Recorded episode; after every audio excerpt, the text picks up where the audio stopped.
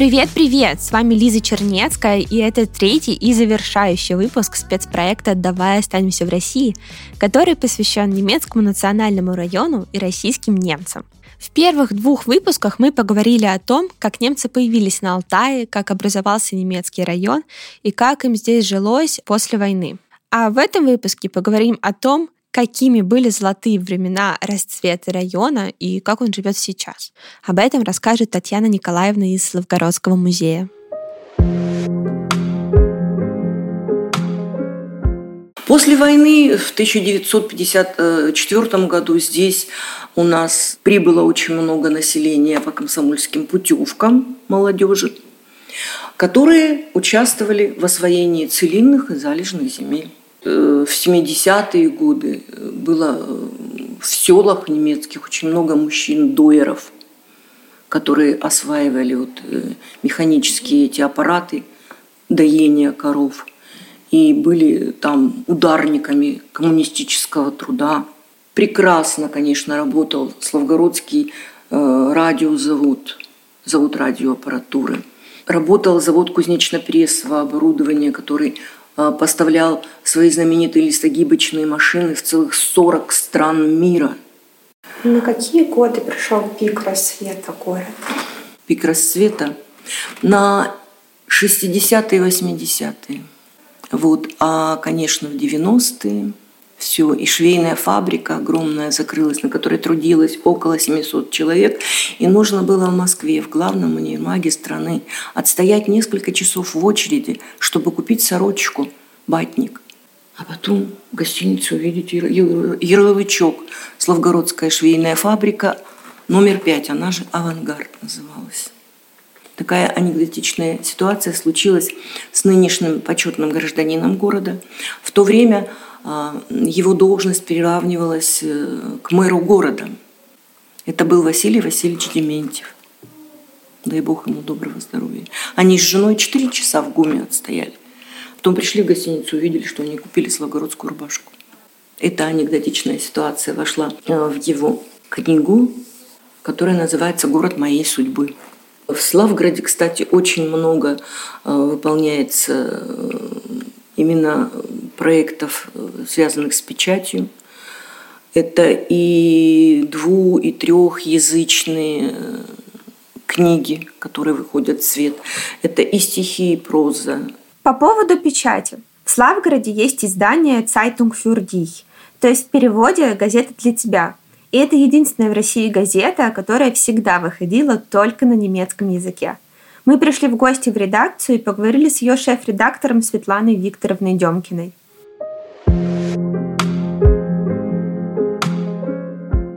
Так вот началась наша газета «Роты Фаны». Э, это был июнь 1957 года. Но для российских немцев, советских тогда еще, да, это было ну, где-то как чудо. Потому что э, мало времени после войны, достаточно мало. То есть сколько, получается, у нас прошло 12 лет. 12 лет после такой войны, это, это очень маленький срок, еще живы все воспоминания, да, трагедии в, сем, в семьях не вернувшихся. Поэтому не, российские немцы это восприняли как чудо, и они не верили, что никто не верил, даже основатели газеты, что она может просуществовать долго.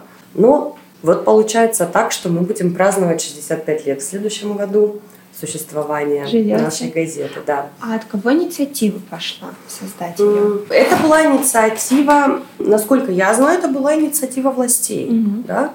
А, эта э, газета была орган советской печати. Это было обычное средство массовой информации, как и сейчас, как и любая другая газета, как любой другой журнал. Тогда не было никаких электронных СМИ, да, поэтому э, это было решение ну, скажем так, правительства. Это какой-то символ реабилитации, что ли?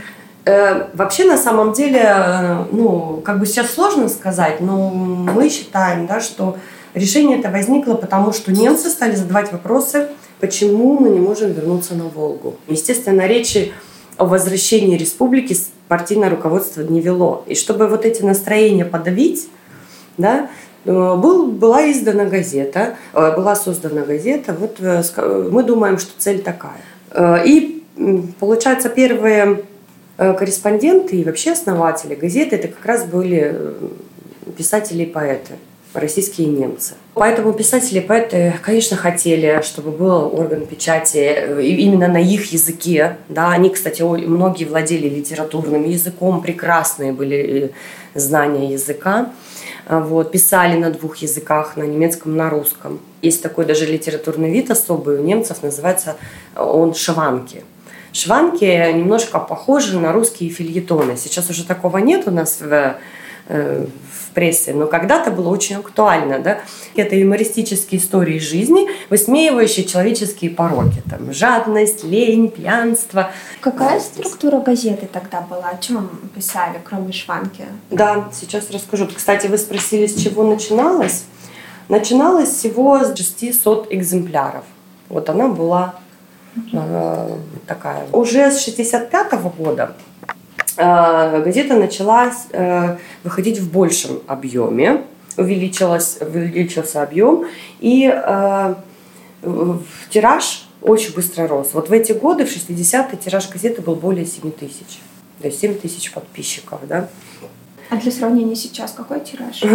Сейчас, к сожалению, мы вернулись прямо на старт. У нас снова 4 страницы, э, вот, и у нас э, тираж 660 экземпляров.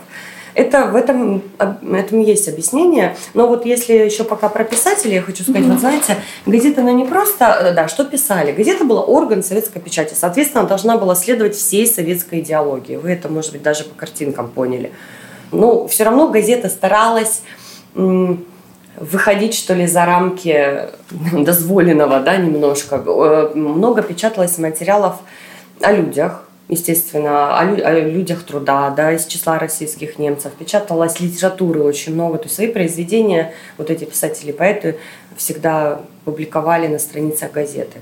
Она выросла постепенно до 16 страниц в неделю.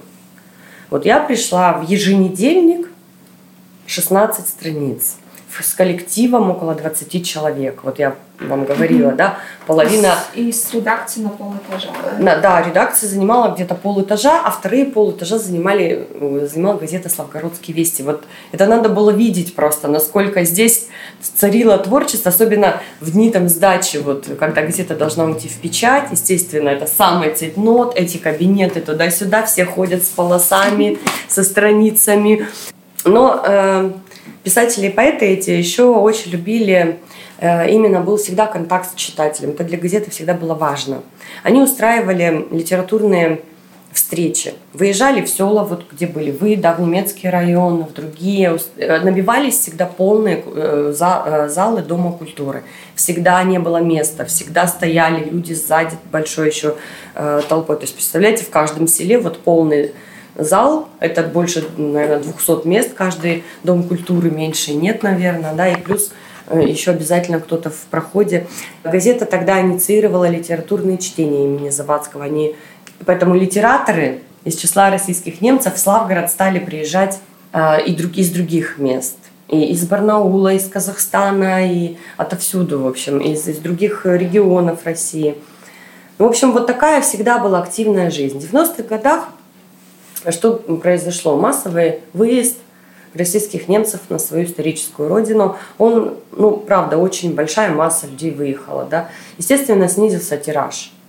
Снизился тираж, соответственно, все должно было экономически, да, тоже как-то поменяться. На примере изменения тиража газеты с 7 тысяч до 600 экземпляров можно в целом проследить все, что происходит с экономикой в немецком национальном районе. Давайте вернемся к Татьяне Николаевне. Все закрылось. Все оказались просто на улице. Люди э, закупали тряпки, ну, то есть вещи, закупали или там зубные порошки, пасты, щетки, ими торговали, или косметика, или парфюмерия, или кофе с чаем. Просто вот так коврики какие-то простынки стелили на землю, на рынке, и выставляли товар, и торговали, потому что они остались без работы. Их просто выбросили на улицу. Понимаете? Это была такая трагедия. Многие, конечно, уехали. А вот вы соотносите Славгород с э, немецким районом или все-таки вот Славгородский это одно, немецкий это другое? Нет, мы как бы всегда э, очень хорошо дружили друг с другом, контактировали, создавали семьи общие. Кто-то на украинке женился из немцев, кто-то из русских взял немецкую девушку, наоборот, ну и так далее. Получилось, что все ассимилировалось, э, переплелось очень тесно. И кухня, тут же борщ, тут же шницуп немецкий с сухофруктами, тут же штрудли, тут же наш рассольник, тут же гречневая каша, которую вообще все едят, ну и так далее. За счет чего сейчас город живет в основном? Культура прекрасно развита, спорт, образование. Вот. Э, живет, даже не знаю, за счет чего. Очень много молодежи поуезжало, очень много. Осталось только практически взрослое население, молодежи очень мало. Вот. Многие летом а, колымят, подрабатывают на Яровом. С отдыхайками работают, обслуживают их. Кто в аквапарке, кто в кафе, кто в киосках каких-то, кто на палатках. А вы здесь родились? Да. Десять лет я проработала директором городского дома культуры. А четыре с половиной года я проработала директором музея. А вот. Сейчас нас ни, ни во что не ставят. Сейчас пришла молодежь, которая все знает, все умеет. А мы старперы. Нас никто не ценит. Что очень горько и больно. Вот. Но, тем не менее, как бы все равно востребованы, все равно не на улице. Много ли туристов приезжает? Да. Вот особенно вот когда э, вдруг заходит солнышко и становится прохладно, у нас очень много экскурсий. У нас иногда бывало по 18-20 э, экскурсий в день индивидуальных для отдыхающих именно. А также у нас э, до пандемии было очень много автобусных экскурсий. Вот начинались летние лагеря э, с 1 июня. И каждый божий день это было от 4 до 8 экскурсий. Автобусных друг за другом, друг за другом. А вообще нужно сказать, что большую роль в жизни и экономике района играет или как минимум играло немецкое правительство. До нулевых ФРГ делало большие финансовые вливания. Например, здание администрации в Гальпштадте, а я напомню, что Гальпштадт – это административный центр района, построено на немецкие деньги. На эти же деньги была отстроена почти тысяча квартир в районе, а еще на них же асфальтировали дороги, провели электричество и водопровод. А главное, построили брюки – Брюки – это ряд молока и мясоперерабатывающих предприятий, где производят разные сыры и колбасы, которые потом поставляются по всей России. Основные точки сбыта – это Барнаул и Новосибирск, но говорят, что в Москве в магазинах их тоже можно найти. В общем, понятно, что брюки – это одно из основных мест работы жителей района. Но при этом, конечно, российские деньги в развитие района тоже вкладывают.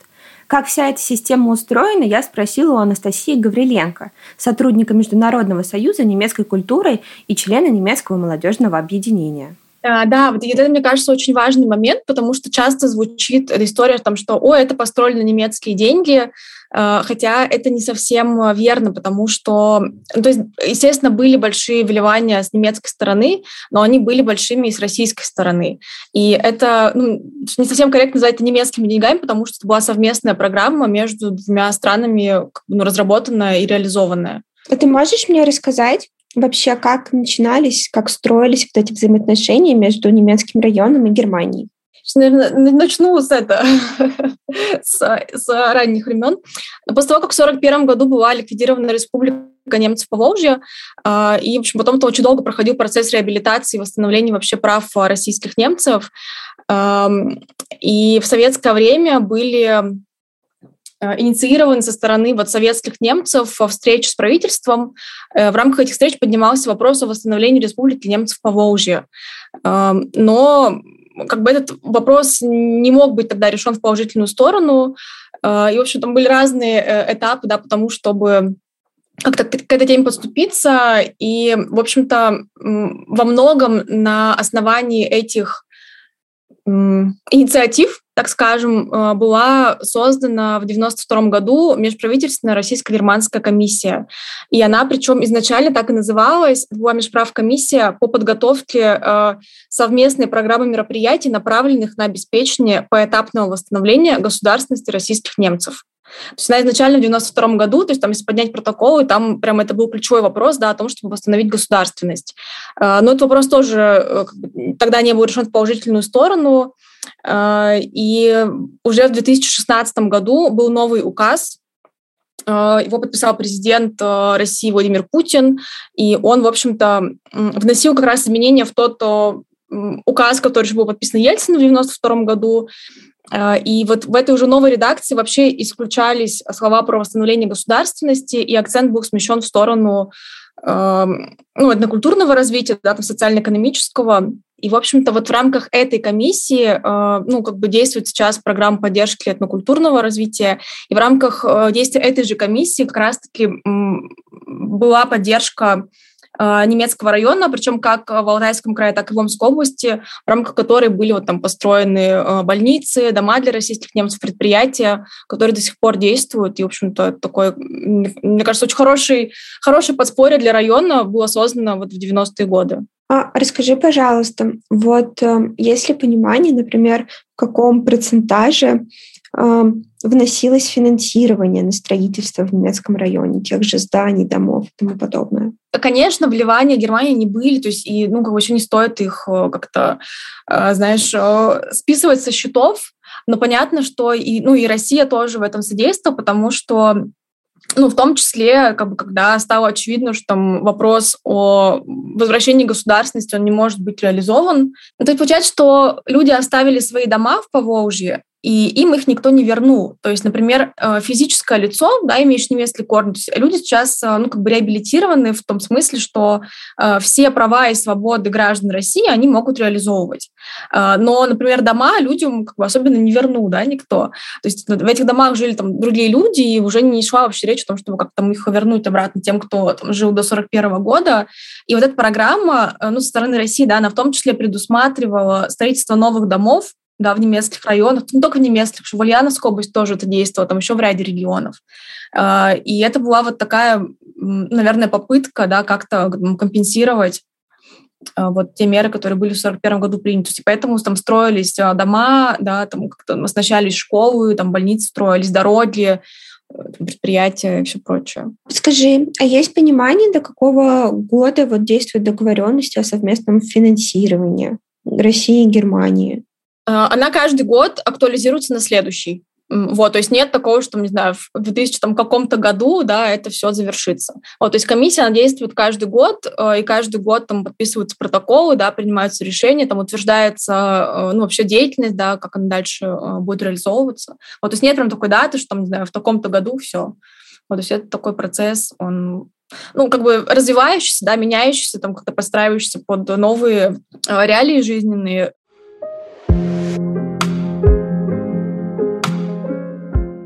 Надо сказать, что изначально в районе жило 95% российских немцев, а теперь их осталось всего 5% коренного населения. При этом в немецком районе немцы второй по численности народ после русских. Русских живет 59%, немцев почти 32%. И, конечно, работы по сохранению истории и культуры идут, но нам захотелось узнать, как ко всему этому относится молодежь. Чувствуют ли они ту самую сопричастность и как вообще относятся к месту, где живут. Поэтому я поболтала с Катей. Ей 17, она как раз заканчивает школу, и я разузнала, какие у нее дальнейшие планы. В общем, кто-то остается. Да. А ты себя в этом видишь потом? Я хочу попробовать городскую жизнь, но кто знает, как жизнь повернет, и, может быть, действительно сельская жизнь мне будет по душе. Здесь спокойно, Здесь немного людей, то есть нету такой толкучки, как в городах и какой-то постоянной движухи. Здесь идет жизнь, мне кажется, даже немножко как-то спокойнее, медленнее и так более умеренно, осознанно. Ты захотел, ты вышел в поле, ты посмотрел на эту красоту, а в городе ты где такое делаешь, там небо почти не видно. Как ты себя соотносишь? Ты российская немка. Да. В чем это выражается для тебя? На семье, выражается это, допустим, в кухне. То есть мы готовим продукцию российских немцев, печем какие-то пироги с вареньем, с творогом. А есть какие-то праздники или еще культурные мероприятия, связанные с Рождество. У нас каждый год проводится здесь немецкое Рождество. Собираются ребята. Пасха. Пасха немецкая — это вообще что-то с чем-то. Расскажи. Мы вот собираемся в клубе нашем, и наши немецкие учителя какие-то готовят сценки вот с зайцем пасхальным, с этим поиском яичек везде, какие-то стишки, что-то такое, песенки. Как много людей на самом деле разговаривает на немецком здесь? Есть люди, которые разговаривают, но нету такого, что вот ты заходишь в магазин и слышишь немецкую речь. Но вот у меня соседи, они немцы, и поэтому как-то вот этот немецкий язык у меня постоянно на слуху. И даже когда выходишь на огород и слышишь их разговоры, это классно. Вот у тебя в классе сколько немцев? Немцев? Ну, наверное, человек 5 из 24. Так. Насколько сильно вообще молодежь, другие ребята погружены в культуру? Погружены. Но ну, это скорее идет инициатива от учителей, я думаю, чем от ребят. То есть учителя направляют их, предлагают какие-то участия в каких-то лагерях, поездки, или там написать какой-нибудь проект и что-то там защитить, чтобы они более погружались в эту. То есть от взрослых людей скорее, чем от молодежи. Как тебе кажется, район, там, не знаю, пройдет 20 лет. Будут люди точно так же разговаривать на немецком, или это будет затухать, или наоборот становиться сильнее? Мне кажется, сильнее будет становиться. А почему? Ну, потому что оно как-то сейчас более люди хотят, чтобы это осталось. Они все делают для этого, создают какие-то проекты, пишут, опять же, чтобы к связи Германии поддерживать. И молодое поколение тоже стремится к этому. Про школьников и их отношение к истории я спросила еще и у Светланы Абрамовны. Все же она директор школы в Гришковке и каждый день сталкивается с детьми отношение нынешних детей, школьников к этой ну, к истории и отношение более взрослого поколения, например, вашего, когда вы были детьми, оно сильно разнится? Вы знаете, уже нет. Эм, я очень ценю в современных школьниках что в них, например, у нас здесь, на Алтае, я знаю, что немножко в других регионах по-другому, потому что я это услышала, увидела, и люди задавали нам такие вопросы целенаправленные, есть ли национальная рознь и так далее. Здесь нет, здесь никогда не было. У меня, например, в кружке могут заниматься, ну, в основном, сейчас уже дети не немецкой национальности. Я никогда не делала такой акцент, что человек должен быть обязательно из немецкой семьи. Это совсем не нужно – если вам это интересно, вы будете этим заниматься. Если не интересно, вот ровно настолько. Что касается моего поколения, знаете, хм, я росла в 70-80-е годы. Как раз здесь тогда очень мало русских. И для нас было так странно слышать русские фамилии. У меня в классе 33 человека было, и всего лишь две одноклассницы с русскими фамилиями. В селе нас было мало. Именно, вернее, не нас, а людей, которые с другими фамилиями. Но была и была. Ну, вот русский, ну, какая разница? Мы тогда, в 80-е, сильно крепко не задавались. Я думаю, что это делали наши отцы, чтобы от лиха спасти нас.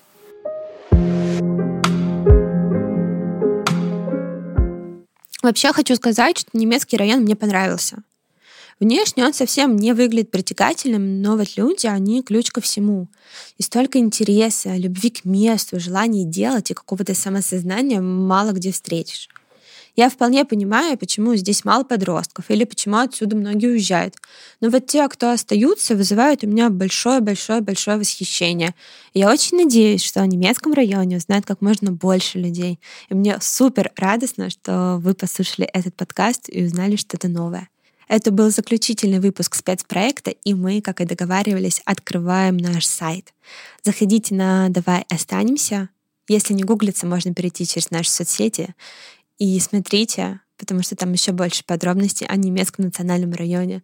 Фото, видео, тексты, другие аудио.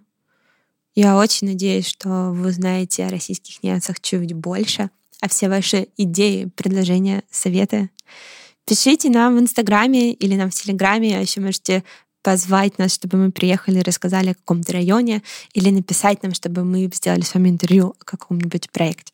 Спасибо вам большое. Это была Лиза Чернецкая и спецпроект. Наш второй сезон продолжается. Остаемся на связи. Пока-пока.